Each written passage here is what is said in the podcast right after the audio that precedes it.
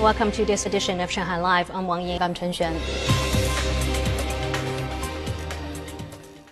The third China Central and Eastern European Countries Expo and International Consumer Goods Fair will be held in Ningbo, Zhejiang Province from May 16th to 20th. As the only national institutional exhibition launched for business ties with countries in Central and Eastern Europe, the expo will be hosted in new buildings and focus on different industries with a new exhibition area for services. Song Wenjing has more. The theme of the expo is deepening practical cooperation and joining hands for the future. Hungary will be the guest country of honor, while Jiangsu is the theme province. The expo, with an exhibition area of 220,000 square meters, features about 3,000 exhibitors and is expected to attract more than 100,000 visitors. 本届中东博览会 about 380 companies from Central and Eastern European countries will take part in the expo. They will showcase a variety of products covering smart manufacturing, daily necessities, food, tourism and logistics. It will be a good opportunity for Chinese companies and consumers to learn Central and Eastern European products. We will encourage them to take part in other Chinese expos such as the China International Import Expo and China International Consumer Products Expo. Li said in the first quarter of 2023, two-way trade between China and Central and Eastern European countries was off to a steady and positive start, up 1.6% to 33.3 billion US dollars. 中国对中东欧国家出口的商品主要包括 China's exports to Central and Eastern European countries include electrical machinery and equipment, mechanical appliances, automobile parts and furniture. China mainly imports precision instruments, copper and wooden products from those countries. So far, two-way investment between China and Central and Eastern European countries are approaching 20 billion US dollars. In the first quarter of this year, China's direct investment in those countries across all industries rose 148% year on year. 宋文静，上海 Live。Shanghai's Shakespeare in the Park opened in the city this week.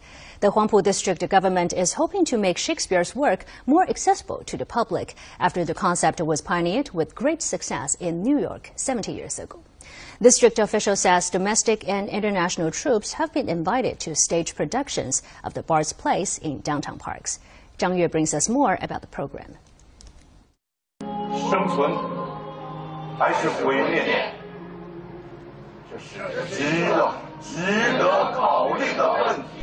at Rockbund, veteran actor Pu Cunxin took the title role in an outdoor performance of soliloquies from Hamlet. The famous to be or not to be line was translated as to live or to die. That is the question, as the 70 year old actor recited it in Chinese. Shakespeare's plays are considered the most classic around the globe, which makes it attractive and challenging for every single troupe. This is the first time that China adopts the idea of Shakespeare in the Park. It is such a precious opportunity to invite some of the best performers to Shanghai to communicate with enthusiasts of Shakespeare at such a close distance. The first Shakespeare play was staged in Shanghai in 1879 at Lyceum Theater. Pu, who is the president of the China Theater Association, was appointed as chief consultant of the Shakespeare in the Park program. Huangpu District has the largest number of outdoor lawns in Shanghai, making it an ideal place to organize such performances. The district says Shanghai is the center of cultural heritage, and Shakespeare's classics match the city's international status. Following the Hamlet debut, Chinese versions of Romeo and Juliet, A Midsummer Night's Dream, and other plays will be staged in Fuxing Park between May and October next year. An outdoor bazaar and performances will also be held to boost tourism spending. Shakespeare in the Park will be held annually. Revenue from commercial performances nationwide doubled to nearly 5 billion yuan in the first quarter compared to a year earlier. Zhang Yue, Shanghai Live. Artificial intelligence and machine learning are making significant advances with sophisticated new AI programs, sparking discussions about their potential impact on various industries. In film production, some are already performing a number of human tasks, from storyboarding to editing. Yin Junyi has more. As technology grows increasingly complex, artificial intelligence is growing right alongside it, especially in the ability to mimic human behavior. With just a few words entered into a prompt, some AI programs can now create human-like digital art. For students in this film school in Shanghai, that's a big help in creating concept art. 我目前的创作的一部短片是涉及到超现实题材的，然后 I'm now working on a surreal short film, and it's hard to find related visual materials. These programs can create pictures for me to visualize the concept in my mind. AI can help us make storyboards, as well as art and design. Besides creating images, we use AI programs like Notion to make our idea clear and specific. Then we type the words it produces into programs like Midjourney, and the pictures the AI creates will be much better. The most recent advances in AI and the wide use of the tech in the film industry have pushed the school to train students in these areas. Visualizing has been a part of filmmaking forever.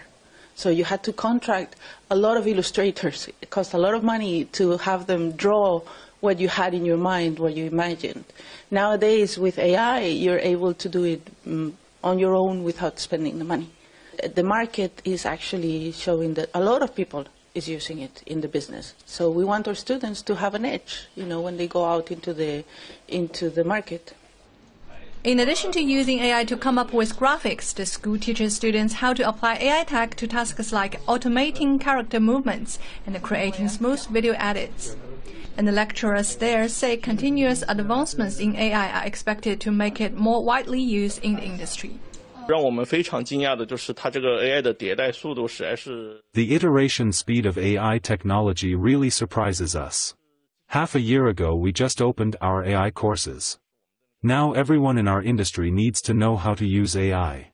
Previously, we thought AI was mostly applicable to some technical aspects of 3D animation and visual effects. But we have learned it can greatly assist with the pre-production process. All this happened within just two months. She says, however, that he does not believe AI will completely take over the industry, adding a person still makes final decision and AI tech is just a tool to improve efficiency. He adds it will be increasingly important for people to learn how to utilize AI to produce high quality films. In Money Talks. Thank you.